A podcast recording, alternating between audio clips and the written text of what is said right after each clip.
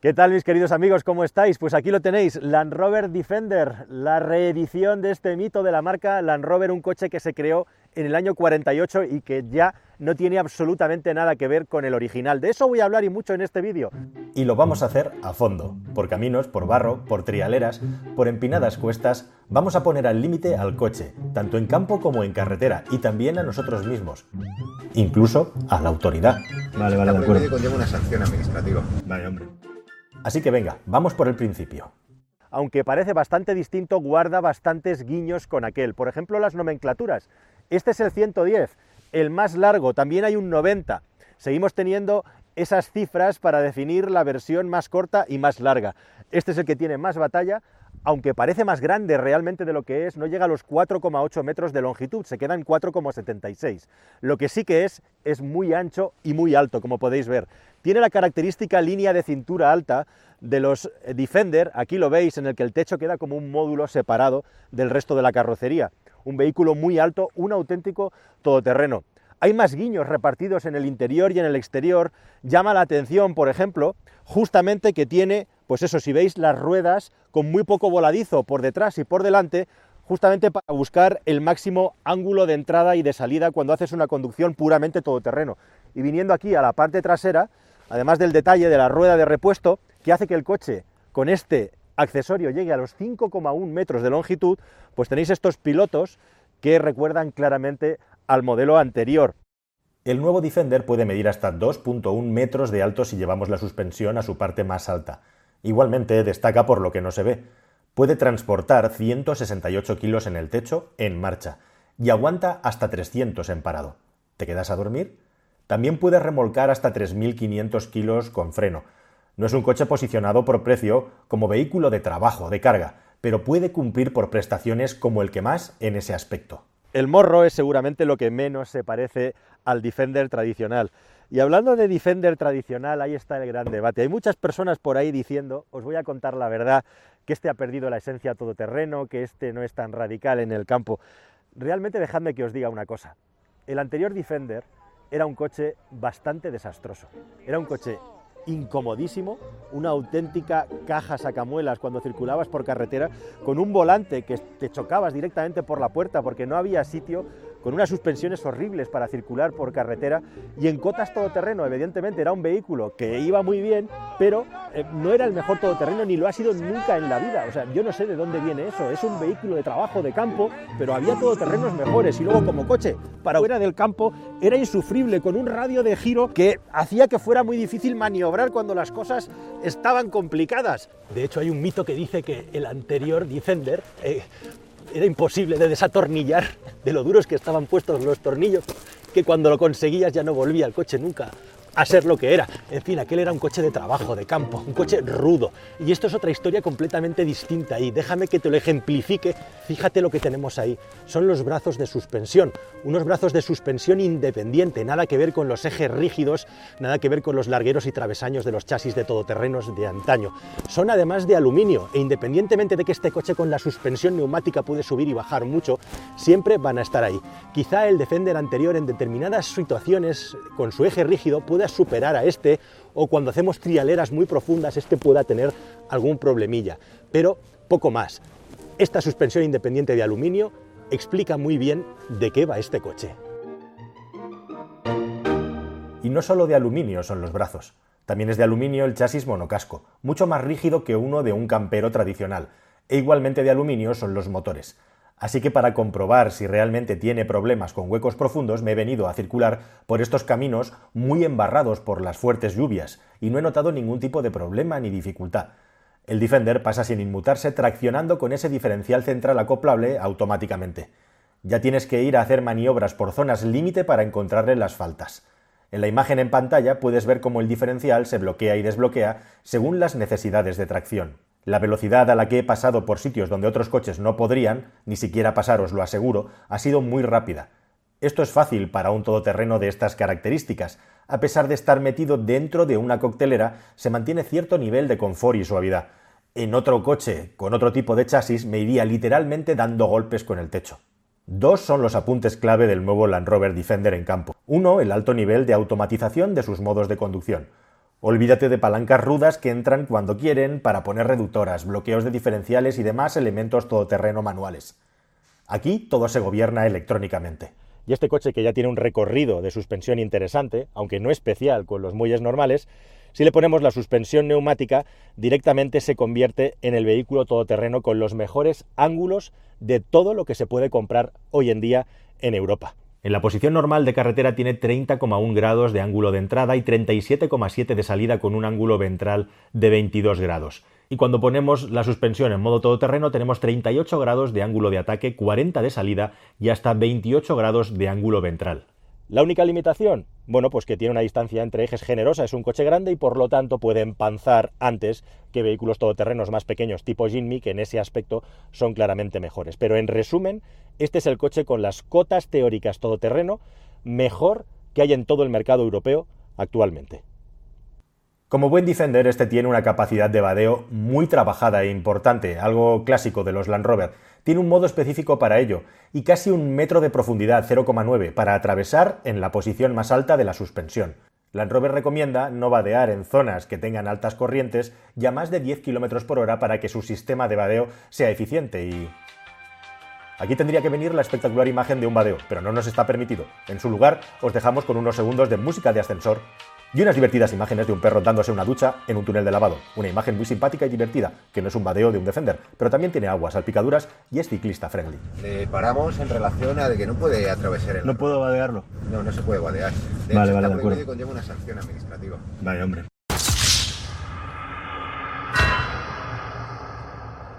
Bueno, y al margen de bromas, me pongo serio un momento nada más para darle las gracias a los policías de la ciudad que me atendieron con total amabilidad y profesionalidad. Un trato profesional y exquisito. Pulgar hacia arriba. Todo extremadamente sencillo y minimalismo en los botones. La verdad me hubiera gustado tener alguna ruleta giratoria para manejar la pantalla, pero realmente han decidido que no y no funciona nada mal esto. Tenemos tres posiciones para subir y bajar el coche con la suspensión neumática, la posición más alta, que sería la todoterreno, y luego tenemos una posición intermedia, ahí tenemos el botoncito iluminado en el medio, que sería la normal, y por último una más baja, que sirve para que los ocupantes puedan acceder cuando lo necesitan, si tienen dificultad de movilidad, y también es la más baja cuando circulamos por carretera.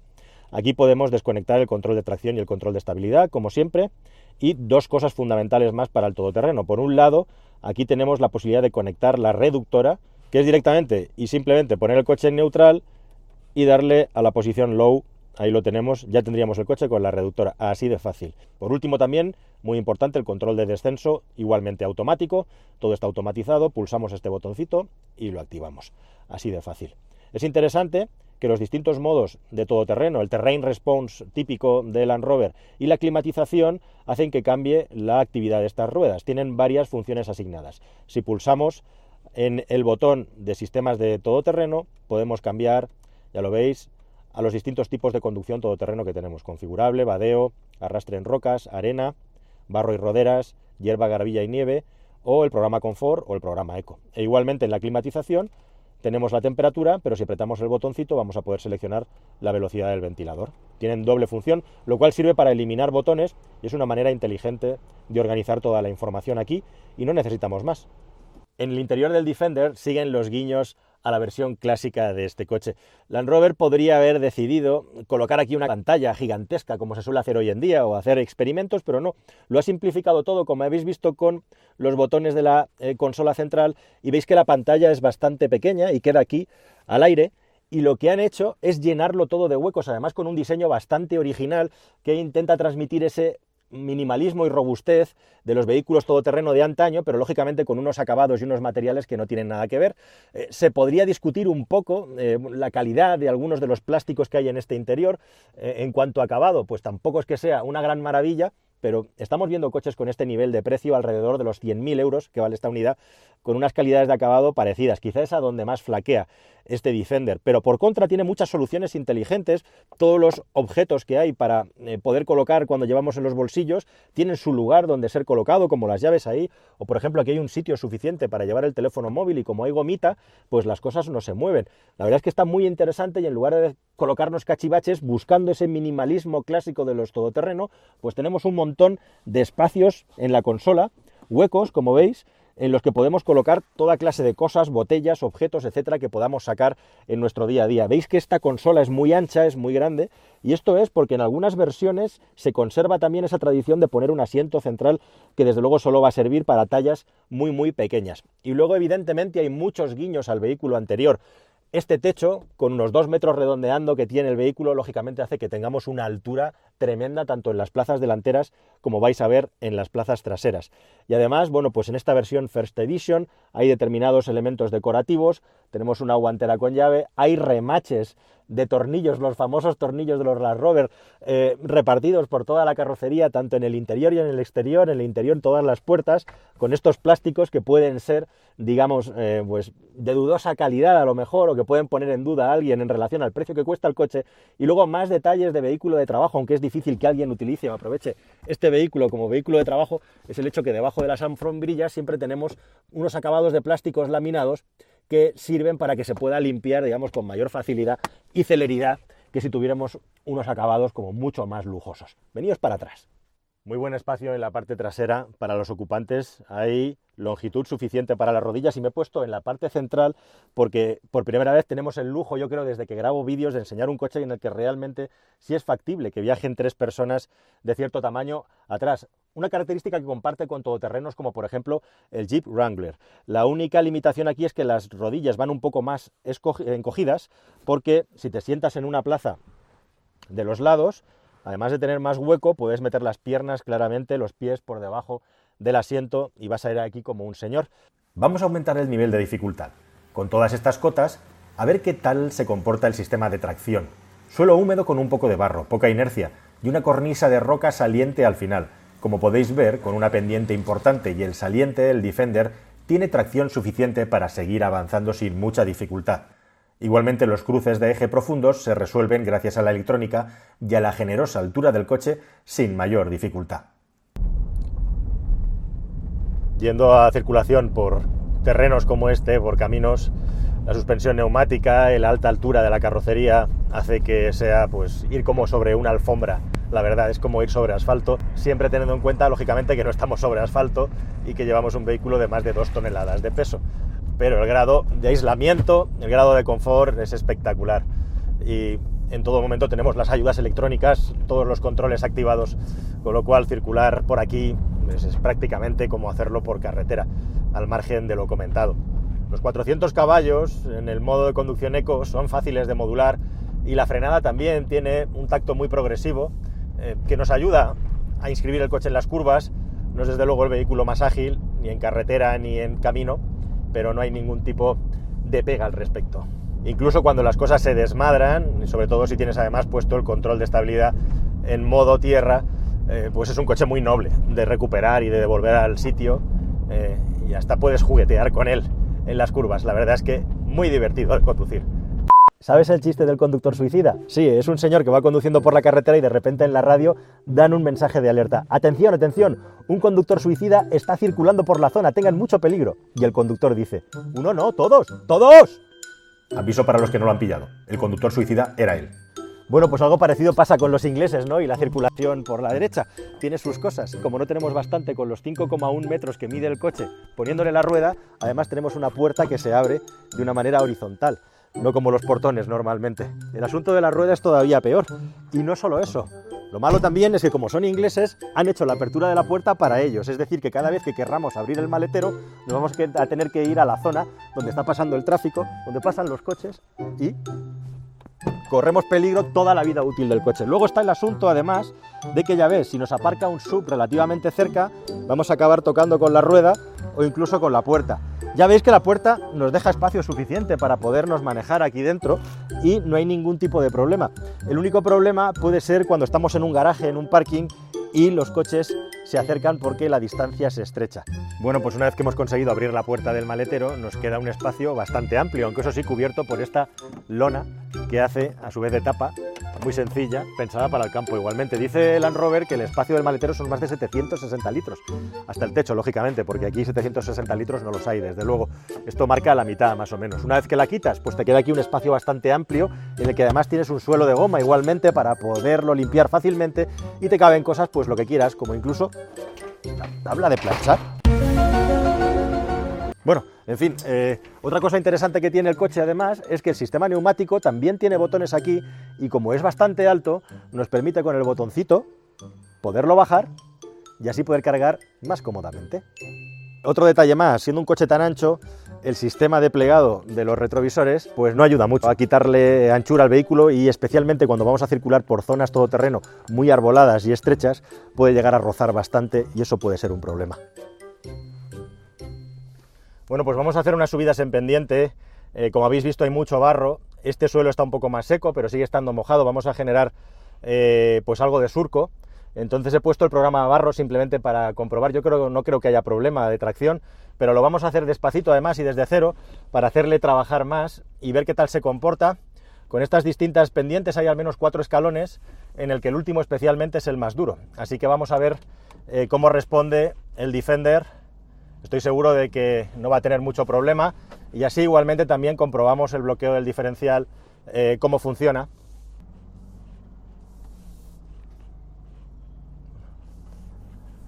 La primera subida han sido 17 grados, por supuesto hemos puesto la reductora y vamos a la segunda subida, vamos allá. Sin problema igualmente. A pesar de que el suelo está bastante mojado y embarrado, eh, los neumáticos hacen lo suyo y el programa de barro también. Si quisiéramos la máxima eficiencia, vendría bien tener unos controles manuales ya para cosas muy, muy, muy radicales, eh, pero en este caso, en el 90 y muchos por ciento de las situaciones, con los distintos programas preseleccionados vamos a tener éxito a la hora de hacer las maniobras. Vamos a la siguiente rampa. Aquí el último pico es un poco más fuerte y hay más barro. ¡Dios!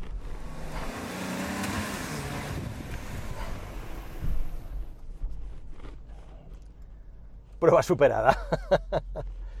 Hemos llegado a la cima.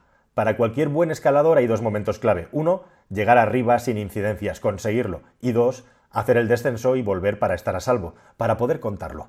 Y en este aspecto el Defender tampoco defrauda. Pues os voy a mostrar ahora, en un descenso tan pronunciado, lo efectivo que puede llegar a ser un control de descenso. Lo tengo conectado, combinado con la reductora. Es tan sencillo como ponerte al borde de la misma, levantar el pie del freno y el coche va a hacer todo el trabajo, vais a verlo. Hemos llegado al punto, yo levanto el pie del freno y vamos hacia abajo. Aquí está mi pie. Ahí vamos, ahí vamos. Muy bien. Estáis viendo que yo solamente muevo el volante, no tengo que hacer nada más.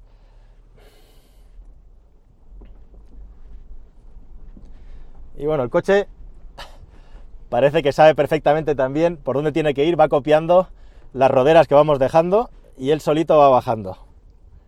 Y volvemos para abajo otra vez, ahí vamos. Prueba superada.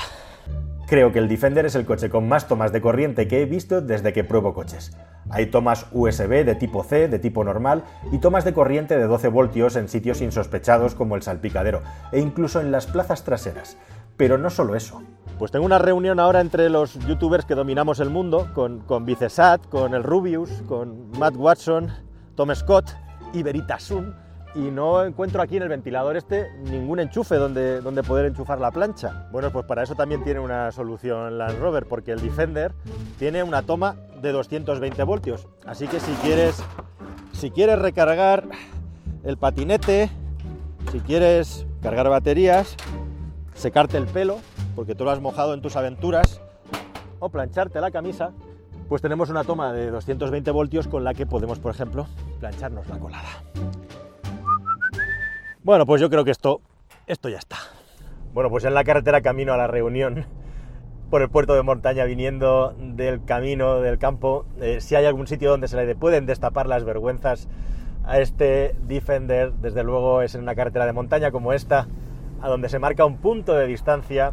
Todo eso que gana de todo terreno lo pierde en parte en una carretera cerrada como esta, donde a pesar, por ejemplo, de que este coche pesa 400 kilos menos, que se dice rápido, que el Mercedes GLE, es claramente más torpe, más morrón, y además ocurre una cosa muy curiosa, el bamboleo de la carrocería es ostensible, es importante, y además el coche no tiene ningún tipo de modo deportivo, simplemente tiene un modo eco y un modo normal y luego todos los modos todoterreno y lo que sucede al final es que está constantemente entrando el control de estabilidad a la mínima que hay un deslizamiento del morro, lo que hace el vehículo es cortar en seco, pararnos en seco y no dejar que se siga deslizando.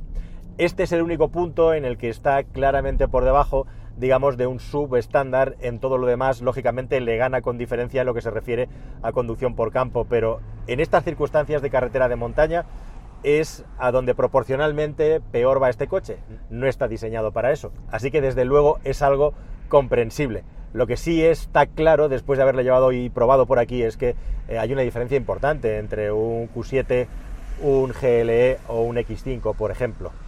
La gama del Land Rover Defender es inmensa. Hay varios niveles de acabado que se pueden combinar con varios niveles de equipamiento. Hay tres motores diésel actualmente de 200, 250 y 300 caballos y motores gasolina igualmente de distintas potencias. Esta unidad en concreto es la de gasolina híbrida ligera con 400 caballos de potencia.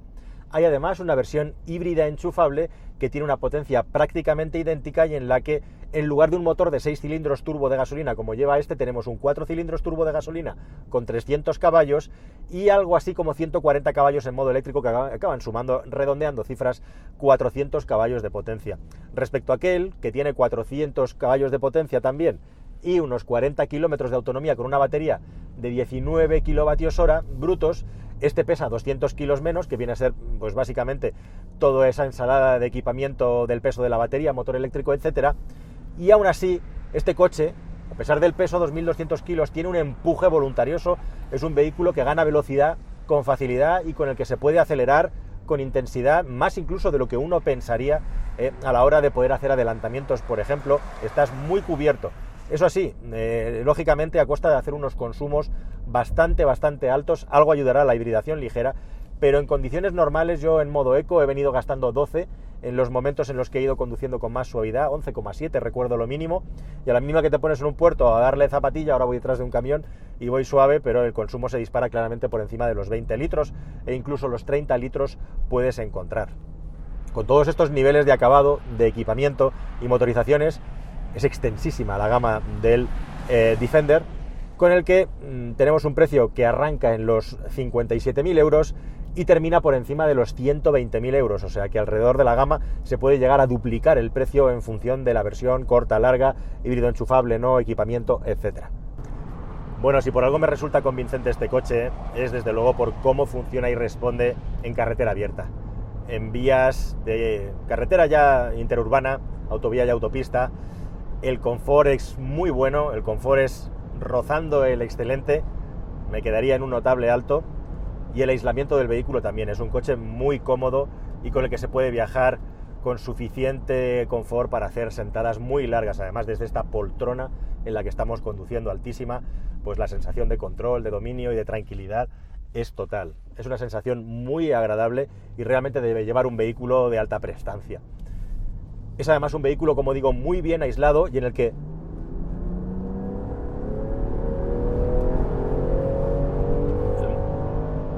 el motor de gasolina nos da esto, un empuje bastante rabioso y aceleración, con lo cual vamos a estar cubiertos para poder movernos con agilidad, eso sí, como digo, a costa de un consumo alto.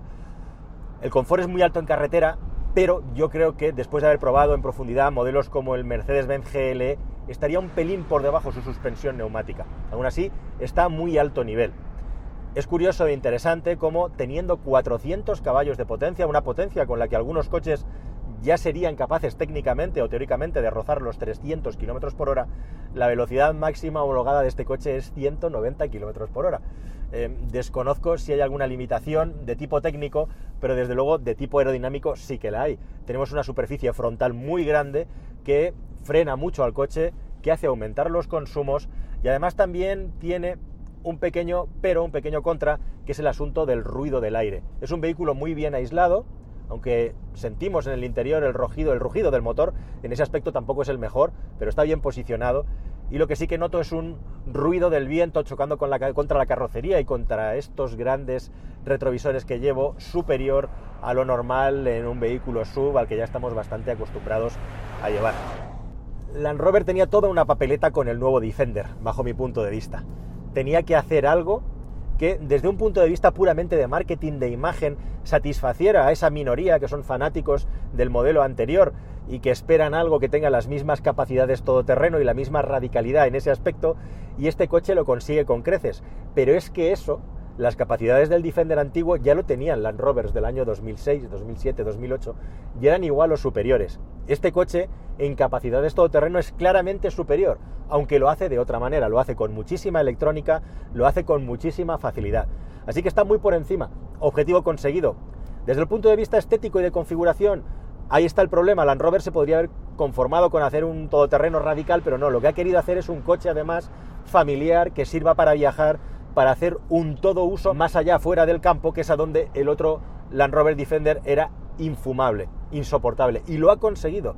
Y lo ha conseguido hasta el punto que este es el único gran todoterreno que hay ahora mismo en el mercado que tiene unas capacidades para circular por carretera abierta, que es donde normalmente nos movemos, mucho mejores que el resto de los todoterrenos radicales. En resumen, puede que haya un Jeep Wrangler, a falta de que llegue el nuevo que está a punto, puede que haya un Mercedes clase G que en determinadas maniobras todoterreno muy al extremo ya de concurso sean mejores que este por las capacidades que tienen de bloquear diferenciales y por algunos pequeños detalles técnicos que hacen que sea superior. Pero esa pequeña diferencia a favor de esos coches en todoterreno respecto al Defender es claramente volteada, equilibrada cuando salimos a la carretera. Y es muy grande la diferencia que hay a favor del Defender en carretera respecto a esos todoterrenos puros. De hecho, este es el único gran todoterreno que puede circular por la carretera como un sub como un señor y por la ciudad, al margen de ese pequeño detalle de que lógicamente en carretera de curvas eh, no podemos esperar que esto sea un deportivo y no lo es. Así que lo que ha hecho Land Rover realmente es algo muy interesante, a un precio, por supuesto, a un coste que tú tendrás que valorar si merece la pena o no pagar. Pero al final ha conseguido las dos cosas, crear un gran todoterreno y crear un gran coche para ir a la carretera. Y eso me parece muy meritorio. Y os tengo que decir de corazón que después de haber leído, haber escuchado, me ha costado un montón subirme a este coche, todo lo que se ha hablado de él, yo venía con ciertos prejuicios sobre lo que me iba a encontrar. Y lo que me he encontrado me ha sorprendido para bien. Incluso en el asunto de los acabados, el diseño y los materiales, se ha hecho una apuesta, yo creo que inteligente, y también una apuesta en una dirección que es intentar crear un vehículo de aspecto todoterreno en el interior y el que no lo quiera, pues ya tiene el sub, ya tiene el Discovery y ese es el gran asunto. Es que les ha salido tan bien la jugada desde el punto de vista de cómo les ha quedado este producto, han ensanchado tanto el mercado que el gran perjudicado de todo esto, sin duda alguna, es el Land Rover Discovery. La gran pregunta es ahora qué sentido tiene el Discovery que es un coche con unas capacidades todoterreno tremendas igualmente y superiores al Defender anterior igualmente, en prácticamente todo, teniendo en cuenta que este coche eh, hace lo mismo que un Discovery, quizás si nos ponemos a conducir en una carretera de curvas hay una pequeña diferencia a favor del Discovery, pero en definitiva con la suspensión neumática eh, la diferencia en carretera abierta prácticamente es imposible de determinar para un conductor normal. Además, yo creo que Land Rover ha hecho una cosa inteligente teniendo versiones con suspensión estándar, con muelles helicoidales y luego las suspensiones neumáticas, estas versiones que son unos bestias todoterreno por los ángulos que son capaces de afrontar, aquellas, las versiones con suspensión normal, no son tan brillantes, no son tan de récord para la conducción todoterreno y por lo tanto todo aquel que no aspire a hacer grandes cosas en el todoterreno se puede comprar igualmente un Defender, eh, bueno, pues con esas capacidades que no son tan de todoterreno, con lo cual todavía ataca más a su hermano Discovery. Así que tanto han ensanchado el mercado con este coche en Land Rover que se puede llegar a comer incluso a su hermano. Veremos si eso pasa en el mercado. El Discovery justamente ahora está relanzándose en la nueva versión. Así que nada más, queridos amigos, una prueba muy interesante con un coche eh, que tiene muchas cosas que aportar y sacarnos de la rutina de lo que os contamos normalmente. Espero que lo hayáis disfrutado como yo lo he disfrutado contándoslo a vosotros. Y nada más, que nos vemos en una próxima prueba. Y si no te has suscrito ya no sé qué más quieres que te diga y que haga. En fin, disfrutad, pasadlo bien y mucha salud y suerte. Hasta la vista amigos, adiós. Y de repente en la radio lanzan una alerta. Atención, atención, mucho cuidado. el retrovisor me boicotea el chiste. Eh, bueno, pues los ingleses son muy suyos. ¿Vale? ¡Ah! ¡Me comen! ¡Me comen! ¡Me comen!